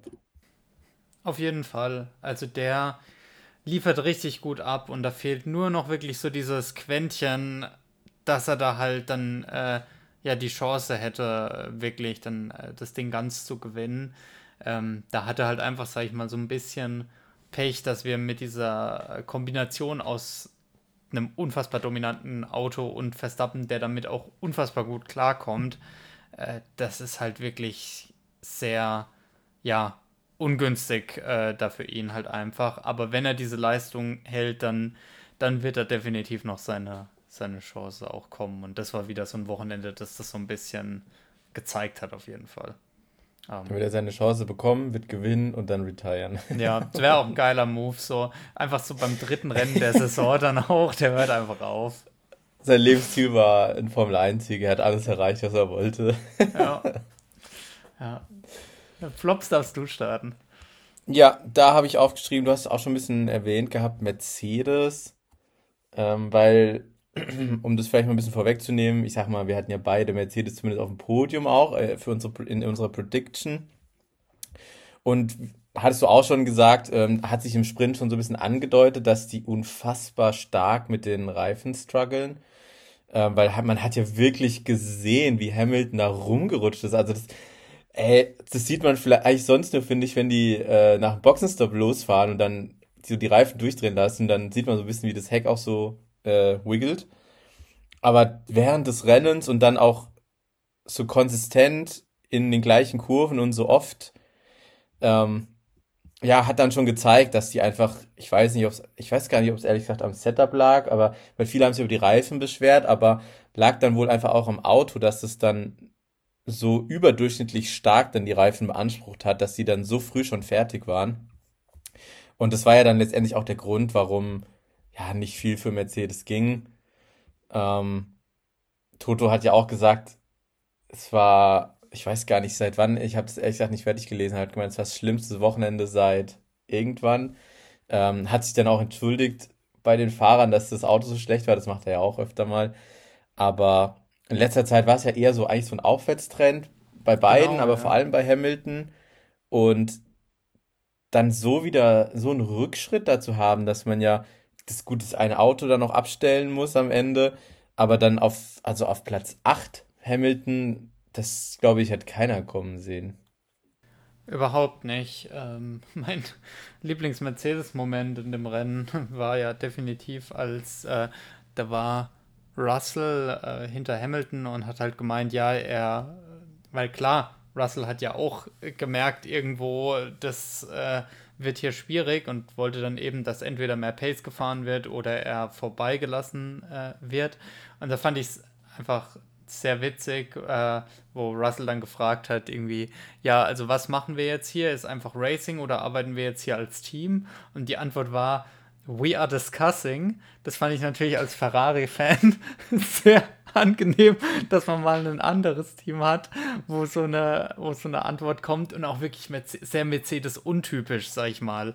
Also, dass man so eine, als Antwort wirklich so dieses, was man eigentlich von Ferrari kennt, so, ja, äh, das, wir haben keine Ahnung, wir müssen jetzt eigentlich nochmal besprechen und dann kommen wir zurück. Ähm, ja, das ist wirklich, äh, ja, nicht ganz so, nicht ganz so gut, weil auf eigentlich auf so eine Situation hätte man, glaube ich, vorbereitet sein können auch. Nach dem Sprint auf jeden Nach Fall. Nach dem Sprint, also, genau. Ja, ja. ja. Und ich fand es dann schon auch ein bisschen komisch, wie es gehandhabt wurde. Und ich habe nicht so ganz verstanden, warum sie nicht einfach George mal vorbeigelassen haben, weil er war wirklich direkt hinter Hamilton mehrere Runden lang und ähm, ich meine, da kannst du den doch einfach mal vorbei. Und wenn er langsamer ist, dann kannst du immer noch zurücktauschen. Ich meine, das ist ja auch öfter schon gemacht worden, so. Das ist ganz normal Standardprozedur eigentlich. Ja, genau. Äh, dass du einfach mal dann, ja, dann beweist dich halt und zeig, ob du wirklich schneller bist. Und wenn nicht, dann tauschst du halt zurück. Ähm, also habe ich auch gar nicht verstanden. Und dann haben sie im Endeffekt, haben sie ihn ja sogar zweimal geopfert dann. Und es wurde ja auch spekuliert, ob das an der Vize-Weltmeisterschaft lag, damit Hamilton praktisch weiter vorne bleibt und so, aber ich glaube jetzt nicht, dass das Hamilton so wichtig ist, so, weil der will halt Erster sein, der Rest ist ihm egal. So, deswegen glaube ich nicht, dass es daran lag. Aber ich fand es auch sehr komisch, wie das gehandhabt wurde, weil im Endeffekt kannst du es ja schon auch so interpretieren, dass du sagst, Mercedes hat George schon auch so voll als klar, so als Zweitfahrer dann jetzt äh, so gelabelt durch den Move, weil sie ihn einfach schon zweimal einfach geopfert haben. Und wir haben ja letzte Woche noch drüber gesprochen, dass Russell ja schon jemand ist, der selber so der Anführer sein mag. Nicht so, das will wahrscheinlich schon jeder, aber Bottas war halt schon jemand, so ein Teamplayer, der dann sich schon untergeordnet hat letztendlich. Und Russell ist nicht so ein Charakter. Und das ist dann, glaube ich, schon, das war also unerwartet hart dann, finde ich, auch ihm gegenüber. Ich finde es gerade bei so einem Rennen halt auch, eigen, halt auch Quatsch, weil du, du sorgst dafür, dass die Moral des Fahrers dann äh, geschädigt wird, weil wahrscheinlich, der wäre eh nicht wirklich weiter jetzt dann nach vorne gekommen, da hättest du zurücktauschen können, alles gut. Und so jetzt, ich meine, am Ende war Hamilton auf 8, glaube ich.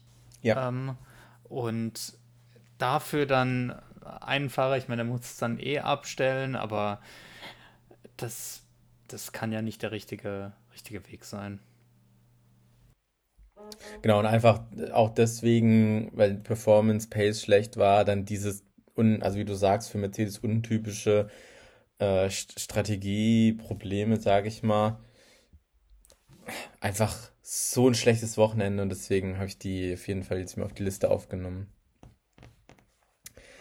Dann habe ich Williams, weil ich hatte ja Williams auch, äh, beziehungsweise Albon, sage ich, dass der um, um, die Punkte mitfährt oder in die Punkte wieder reinfährt, weil ich dachte, die Strecke liegt denen, aber irgendwie äh, war das mal so gar nichts. Gut, das Rennen brauchen wir nicht drüber reden, aber letztendlich war es ja Quali auch nicht gut und äh, im Sprint, da ging ja auch gar nichts. Also das habe ich auch überhaupt nicht erwartet, muss ich sagen weil ich finde, Williams das eher auch wieder auf so einem aufsteigenden Ast war und das ist ähnlich wie Mercedes, eigentlich kann man das sagen. Statt gut Auto abstellen und Strategieprobleme hatten die halt dann noch den Unfall. Ähm, Logan Sargent, dadurch, dass auch viele dann weg waren, ich glaube, der ist ja, ist ja so Zwölfter oder sowas gewesen Elfter, am Ende. Elfter tatsächlich. Elfter sogar. Ähm, kann man noch sagen, dass der vielleicht ein besseres Wochenende hatte hätte vielleicht auch in die Punkte fahren können, wenn er, wenn es Albon gewesen wäre an der Stelle, wäre vielleicht in die nicht, Punkte gefahren. Weil ich habe mir am Ende, weil das habe ich auch so in der zweiten Rennhälfte so ein bisschen mir angeschaut, weil das auch eine der Sachen waren, die ich ein bisschen ja interessant dann fand, weil man hatte halt vorne das mit Perez und äh, Alonso, aber das mit Logan Sargent hat mich auch interessiert, ob er dann nach vorne kommt und da war der Abstand zu äh, Ocon auf 10, das war schon äh, glaube ich, zwischenzeitlich. Also da, da war nie so der Punkt, wo du sagst, ja, da, da könnte was gehen. Und ich glaube, da war dann schon auch eine gewisse Autodifferenz. Also ich weiß nicht, ob da Albon wirklich mhm. dann sich hätte äh, gegen die Alpines durchsetzen können, glaube ja, ich, eher weniger tatsächlich. Jetzt, ich glaube, ja. glaub, so ein bisschen wär, wäre wahrscheinlich dann vor Logan, aber dann halt auf 11, 12, wenn sie dann ins Ziel kommen, würde ich von ausgehen. Mhm. Das ist gut möglich, ja. Deswegen, ja, auch für mich unerwartet schlecht gewesen, das Wochenende von Williams. Und ich habe jetzt tatsächlich nur Teams aufgeschrieben, merke ich gerade. Ich habe überlegt, ob ich Danny Rick aufschreiben soll, weil ich finde, dass der ein bisschen blass aussah, gerade nach dem letzten Wochenende. Aber da ich dann Zunoda in den Tops hatte, habe ich gesagt, okay, dann kann man es auch so einfach argumentieren, dass so Zunoda ein sehr gutes Wochenende hatte. Ähm, und deswegen habe ich mich dann letztendlich, ja, ist auch alte Bekannte, für Haas entschieden. Einfach ja, ich meine, brauchen wir jetzt auch nicht so viel zu sagen, aber einfach, weil die auch selber mal wieder dachten, dass sie besser sind und letztendlich, glaube ich, auch das Team waren mit dem höchsten Reifenverschleiß, wenn ich das richtig weiß. Und so ein bisschen wieder das Thema von Anfang der Saison dann war. Das heißt, weil zwischenzeitlich sah es ja so aus, als hätten sie so ein bisschen mehr in den Griff bekommen. Haben sie wahrscheinlich auch. Aber wenn es dann so eine ja, reifenmordende Kombination ist mit den Reifen, weil Pirelli war ja auch nicht ganz unschuldig, muss man schon sagen. Die waren auch äh, überrascht, wie die Reifen sich verhalten haben. Aber in Kombination mit der Strecke dann, ja, hat dann doch nochmal ins Gedächtnis gerufen, dass sie doch noch da ziemlich strugglen mit den, äh, mit den äh, Reifen und äh, dem ja, Management. Und deswegen habe ich die jetzt einfach noch aufgeschrieben, weil ich fand sonst ein bisschen weiß nicht, wen ich sonst so hätte schreiben sollen. Man hätte auch so. Ich wollte Bottas tatsächlich, hatte ich überlegt. Bottas war präsenter. Äh, hatte ich aufgeschrieben, weil man sogar auch einige Überholmanöver von ihm gesehen hat. Und dann habe ich noch dazu geschrieben, Nevermind. Nachdem er dann auch retiren musste. Ja, also Haas äh, hatte ich auch, äh, also ich hatte also Mercedes als sicheres, sag ich mal, aufgestellt. Äh, Haas hatte ich noch so ein bisschen, hätte man durchaus nehmen können, weil die waren halt im Endeffekt mit Hülkenberg. Hülkenberg war im Endeffekt der letzte Fahrer, wenn du die anderen beiden Kollegen äh, nicht mitzählst, die halt außer Konkurrenz gefahren sind, muss man halt so sagen, also Ricardo und Piastri. Deswegen, ja, definitiv ein, und nicht mal in so einer Situation hat man da eine Chance, äh, an die Punkte ranzukommen, weil der war ja noch weiter weg als Sargent. Und deshalb, wenn, dass wenn sechs Leute ausscheiden, du trotzdem nicht mal irgendwie also man trotzdem weiß, da war nicht mal die Chance, da in die Punkte zu fahren. Das ist schon hart.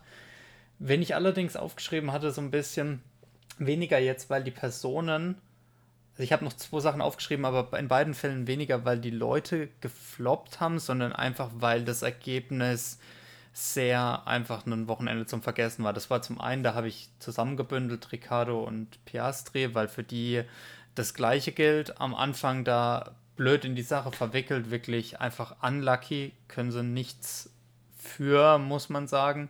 Und dann startest du das Rennen in Runde, es war dann Runde 3 praktisch und sie waren halt eine Lap down von Anfang an. Also das fand ich ein bisschen komisch auch tatsächlich, ähm, dass das so dann tatsächlich war. Aber ab da war das, also einfach weil, ja, ein bisschen strange. Also die sind eine Runde früher dann rein, nur ja, das war halt einfach irgendwie alles in allem ein bisschen blöd. Ähm, deswegen habe ich die aufgeschrieben, weil halt ja ein bisschen verlorenes Wochen Wochenende.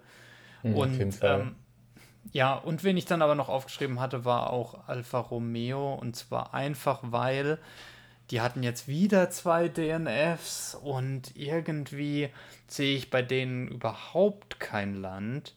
Ähm, jetzt, äh, ich meine, der, deren einziger Vorteil ist, ich weiß gar nicht, wie es gerade im, äh, im insgesamten Standing ist. Ich weiß gar nicht, ob du das gerade weißt, wer da letzter und vorletzter ist, weil Alpha Tauri setzt sich Haas, jetzt. Alfa Romeo und Alpha Tauri. Ja. Okay, also Haas ist tatsächlich. Und zwischen Haas und Alpha sind vier Punkte Unterschied. Und ja, dann okay. sind es fünf zu Alpha Tauri. Genau, Alpha Tauri setzt sich, finde ich, gefühlt jetzt dann so ein bisschen ab, nachdem die ja lange Zeit letzter waren.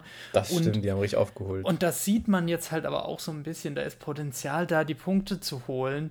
Und das, der einzige Grund, warum Alfa Romeo dann nicht nicht letzter ist, äh, liegt halt daran, dass der Haas halt du den erst recht in die Tonne treten kannst.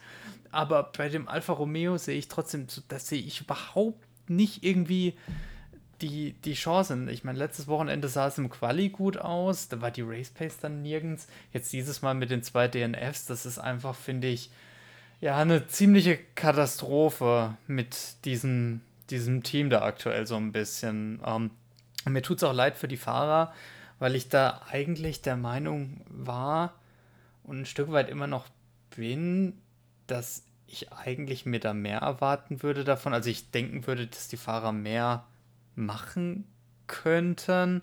Nur man kann es einfach nicht beurteilen, weil das, ja, die Rahmenbedingungen überhaupt nicht passen. Vor allem, wenn man auch bedenkt, was für ein Backing Alfa Romeo hat und was für eins Haas hat. Also Haas ist, die, die entwickeln ja nicht mal so, die bauen ja nicht, die bauen ja nichts selber, so, die entwickeln das Chassis ja. selber, lassen es dann, glaube ich, von Delara oder so fertigen, den Rest kaufen sie von Ferrari zu.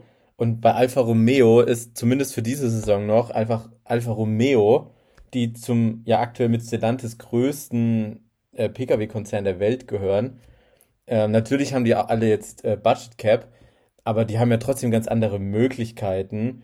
Und wenn man das noch bedenkt, finde ich, ist es wirklich erstaunlich, wie wenig die eigentlich da rausholen, weil selbst Williams, die ja wirklich schon seit Jahren finanziell stark strugglen, sind aktuell zwei Plätze vor denen. Und dann kann ich schon verstehen, dass du sagst, du siehst da kein Land, weil nächstes Jahr ist Alfa Romeo dann ja weg, glaube ich, ne?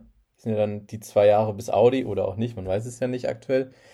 Ähm, dann geht natürlich nicht nur der Name weg, sondern auch ein bisschen, also wenn euch nicht nur ein bisschen, aber einiges an Geld wird wahrscheinlich dann auch weniger sein. Und dann ist es ja auch jetzt nicht gerade äh, ein gutes Zeichen, um dein Auto schneller zu machen, wenn du auf einmal viel weniger finanzielle Mittel zur Verfügung hast.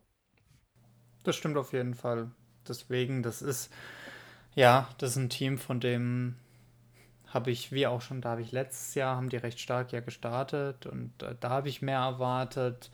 Dieses Jahr habe ich erst recht mehr erwartet. Das, ähm, ja, ist definitiv da so, äh, so ein bisschen die, die Enttäuschung. Weil beim Haas würde ich mir zumindest irgendwie denken, wenn die mit dem Reifenabrieb oder sowas, na, also da, da, da, das, da kann ich mir theoretisch aktuell noch besser ausmalen, was da gemacht werden muss, damit die eine Chance hätten bei Alfa Romeo fehlt mir so komplett so ein bisschen die, äh, die Grundlage.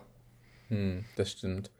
Und vielleicht so ein bisschen ganz weitsichtig gedacht, würde mich ja mal wirklich interessieren. Also aktuell ist es ja unklar mit Audi, weil da gibt es ja Gerüchte, ob die sich jetzt äh, wirklich committen. Ähm, soweit ich weiß, gab es da eine NDA, die jetzt bis November irgendwann gilt, weil der, und das deswegen, weil viele vermissen ja so ein offizielles Statement, aber das liegt an der NDA, weil die einen neuen Vorstand dann hatten und der nichts sagen durfte und ich glaube, die läuft jetzt im November aus. Das heißt, ähm, wenn ich richtig informiert bin, ähm, würde man im November jetzt ein Statement erwarten, ob sie sich committen oder nicht, nachdem sie auch schon einiges investiert haben, muss man auch sagen.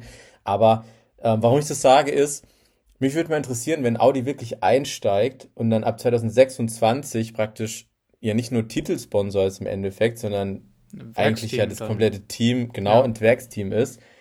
Mich würde wirklich interessieren, was die dann daraus machen können, weil die haben jetzt Andreas Seidel, der hat jetzt vielleicht noch ein bisschen Zeit, das aufzubauen. Äh, die Fahrerpaarung ist mit Sicherheit eine andere dann.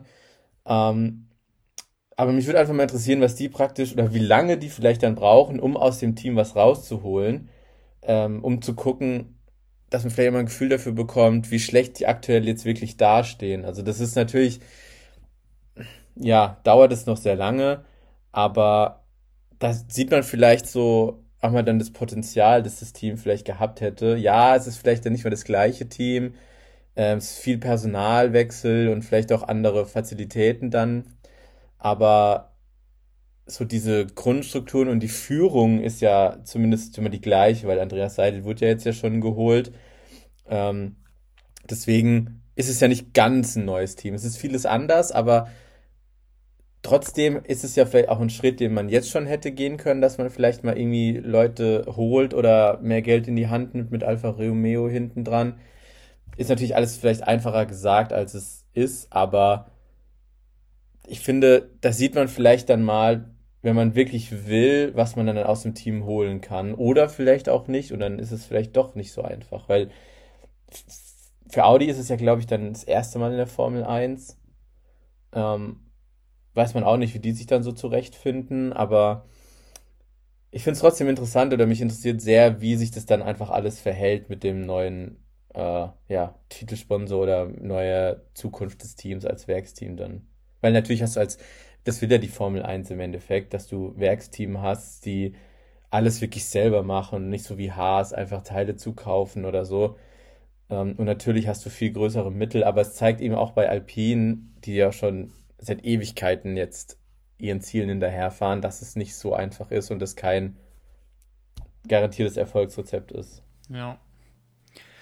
Ja, wenn äh, Audi tatsächlich jetzt doch nicht reingeht, aber da kann man an anderer Stelle nochmal drüber sprechen. Falls es da irgendwann News gibt, dann wird es echt interessant, wer dann wie da dann entsprechend weitermacht, weil ich meine, so wahnsinnig lang Zeit ist ja dann äh, auch nicht mehr, weil du hast ja schon diverse Entwicklungszeiten. Aber ich stimme dir schon zu, das wird sehr interessant zu sehen, ob tatsächlich so jemand dann reingehen kann und so ein Team dann tatsächlich zu was ganz Neuem transformieren kann oder ob da dann äh, über einige Jahre noch starke Schwierigkeiten sehen äh, drin sind dann. Bin ich auf jeden Fall auch äh, sehr gespannt, weil ja, eigentlich fände ich es schon cool, wenn die dann auch da kompetitiv sind. Ja, ähm, das waren dann aber soweit jetzt dann auch meine Flops, waren uns heute ja in beiden Kategorien sogar recht äh, einig dann auch. Ich denke, es war auch recht offensichtlich. Ähm, ja, ähm, ich denke, dann können wir jetzt abrechnen mit den Sachen, die wir da predicted haben äh, letzte Woche. Ähm, ja, äh, mit was wollen wir anfangen? Mm, mir egal, dann wollen wir mit dir anfangen. Ja, okay. Ja, dann fangen wir am Flop gerade auch an, jetzt wo wir gerade drüber gesprochen haben. Ähm, das war ja, wenn ich es richtig im Kopf habe, äh, Ferrari, die ich da genannt hatte. Ähm, teilweise jetzt dann eingetreten mit äh, vor allem dem Leclerc-Thema, allerdings halt aus ganz anderen Gründen, weil ich habe eigentlich gedacht, die Pace ist generell nicht da.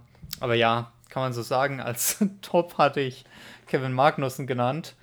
Ähm, ja gut, also ich meine, er war äh, nur der Dritte, der äh, praktisch hier als DNF dann drin steht. Ähm, also nur drittletzter praktisch, aber ist ja eine ähnliche Position wie sonst auch. Aber ähm, ja, ist leider kein Top-Ergebnis gewesen.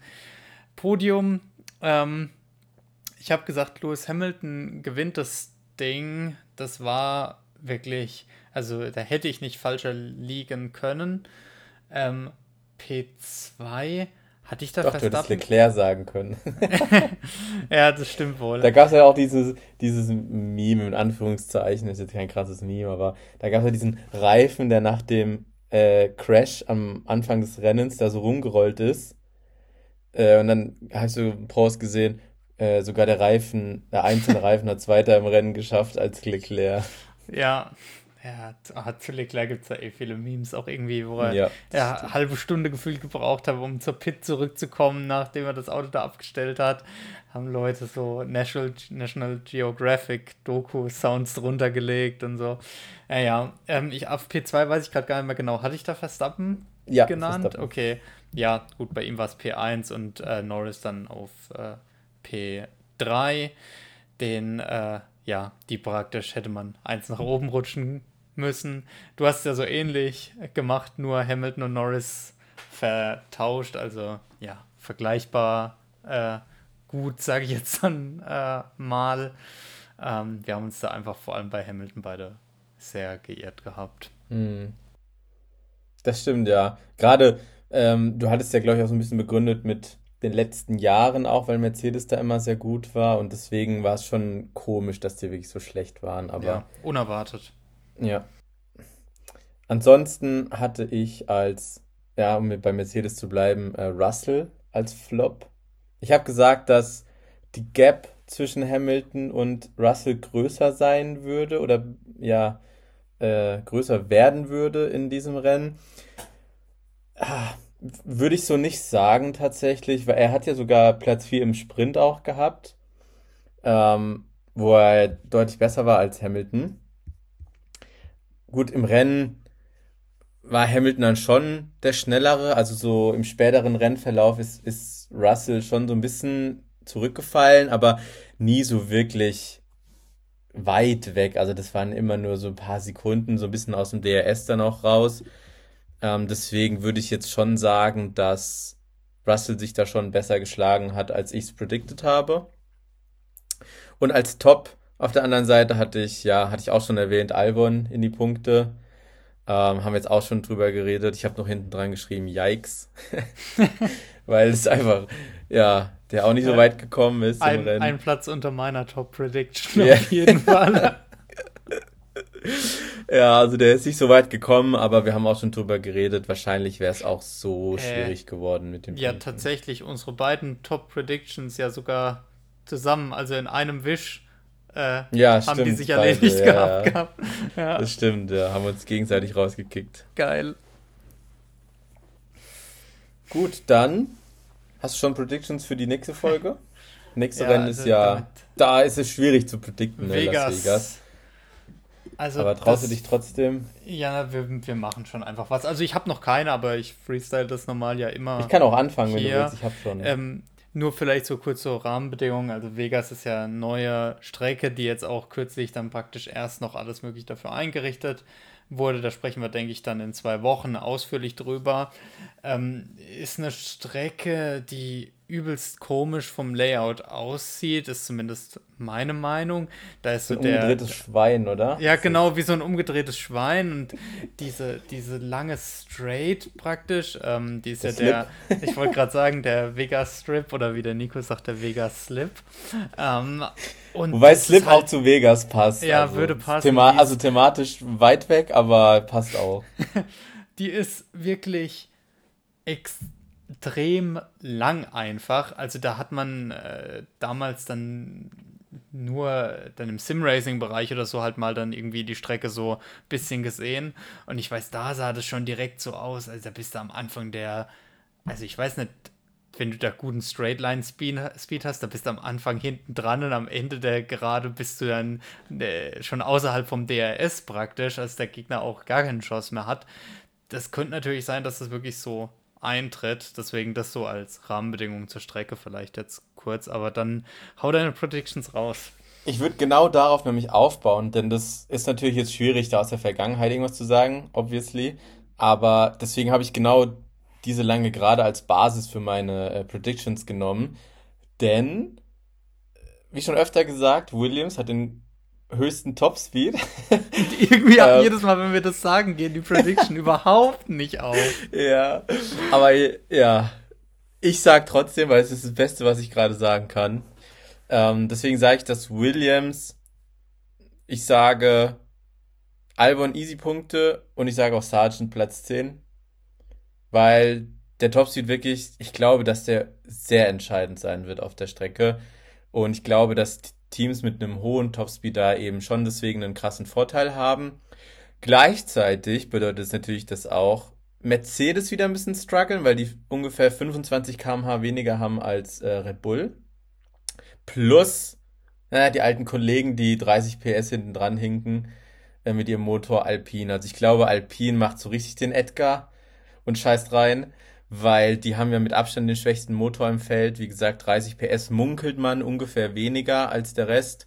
Und auf so einer Strecke, wo es eben dann hauptsächlich wahrscheinlich auf den Topspeed äh, ankommt auf der langen Geraden, sehe ich da einfach oder würde es mich nicht wundern, wenn Alpine so stark dann hinten dran hängt, dass die da wirklich irgendwie mit Alfa Romeo und Haas da unten rumfahren.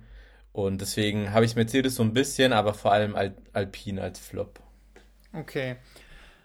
Ja, äh, interessanterweise war ja aber Spa eins der Wochenenden, wo Alpine recht gut ja mit dabei waren, wo eigentlich Topspeed jetzt auch nicht so irrelevant ist.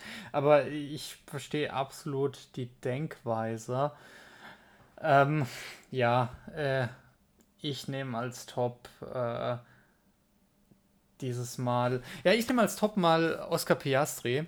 Ähm, weil für ihn waren jetzt leider kürzlich so ein paar nicht ganz so mega geile Rennen aus verschiedenen Gründen. Das ist jetzt eine Strecke, auf der noch niemand Erfahrung hat. Entsprechend ist der, er da jetzt auch nicht äh, im Nachteil als jemand, der seine erste Saison hat. Und ich glaube, ich sage jetzt nicht, dass er besser ist als Norris, das glaube ich auch gar nicht. Aber ich glaube einfach, dass er wieder dort oben in dem Bereich dann entsprechend mitfahren kann und zeigen kann, dass es eben drauf hat. Als Flop, ähm, keine Ahnung, also als Flop, äh, ich habe auch Mercedes gedacht, aber ich nehme da jetzt einfach nochmal wirklich den Haas, weil irgendwie die hatten in äh, bei irgendeiner Strecke war es jetzt nach den Updates dann auch, wo sie tatsächlich auch recht guten Topspeed haben. Aber ich glaube, dass man deswegen vielleicht nach dem Training denken könnte, oh, die haben guten Topspeed, vielleicht wird's was. Nur im Rennen wird einfach deren äh, Reifen, das kannst vergessen. Und deswegen glaube ich, dass das da äh, auch wieder einfach kein rundes Auto insgesamt sein wird. Ähm, ich mache jetzt einfach mein Podium noch ja, äh, mit gerne. durch. Auf P3 ähm, setze ich diesmal Perez, ähm, weil ähm, er hatte Pace jetzt auch die, äh, gerade jetzt das Wochenende, davor in Mexiko hat sich im Quali schon abgezeichnet. Und sein Problem jetzt zuletzt war das Überholen. Und ich, äh, ich denke, die angesprochene Gerade, da wird sich das. Er kann sogar zwei Autos überholen. Genau, lösen. Kilometer Abstand. Aber ich nehme ihn nur auf drei, weil ich der Meinung bin, dass Norris aktuell so eine krasse Form hat, dass ich ihn auf zwei sehe und auf eins, äh, ja, der Verstappen äh, macht das auf jeden Fall. Ja, das ist exakt mein Podium. Ah, perfekt. Kann, ja, ich, äh, ich kann nämlich auch jetzt auch sagen, dass ich das nicht nachgemacht habe, weil ich es davor schon stehen hatte.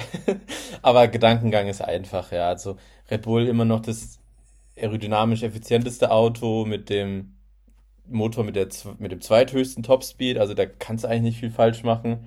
Ich glaube auch, dass Checo komischerweise nach seinem katastrophalen Wochenende war der jetzt wirklich gut, war teilweise so nah dran an Verstappen wie nur zu Beginn der Saison, also dann auch zwei Rennen mal gewonnen hatte.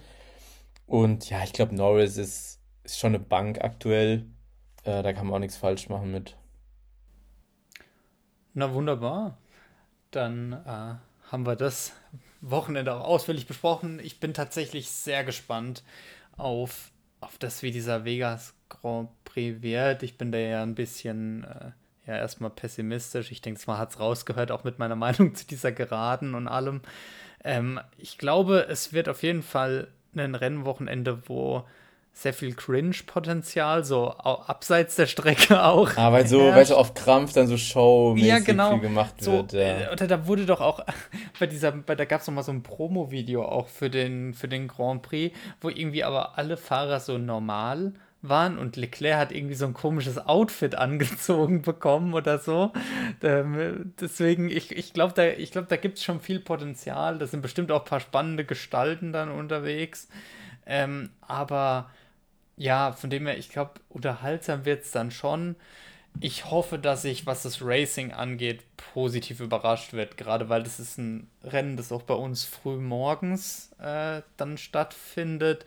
Und ich habe wenig Lust, frühest dann aufzustehen und mir dann irgendwie sowas Langweiliges anzuschauen.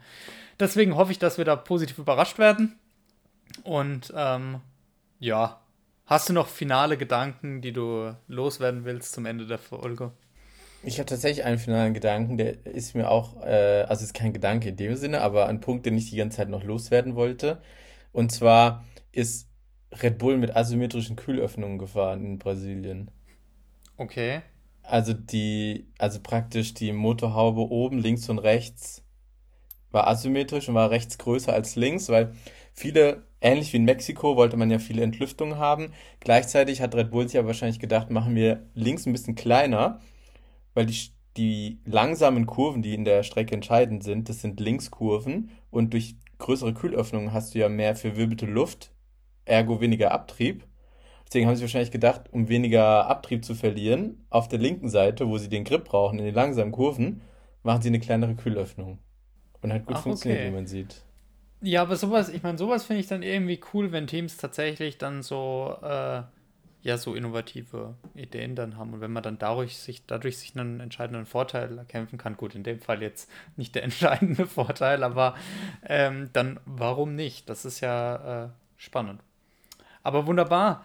Dann haben wir zum Ende auch noch mal ein bisschen was gelernt und dann verabschieden wir uns und hören uns dann in ja, zwei Wochen zur Vegas-Besprechung. Macht's gut. Ciao, ciao. Bis dann. Ciao.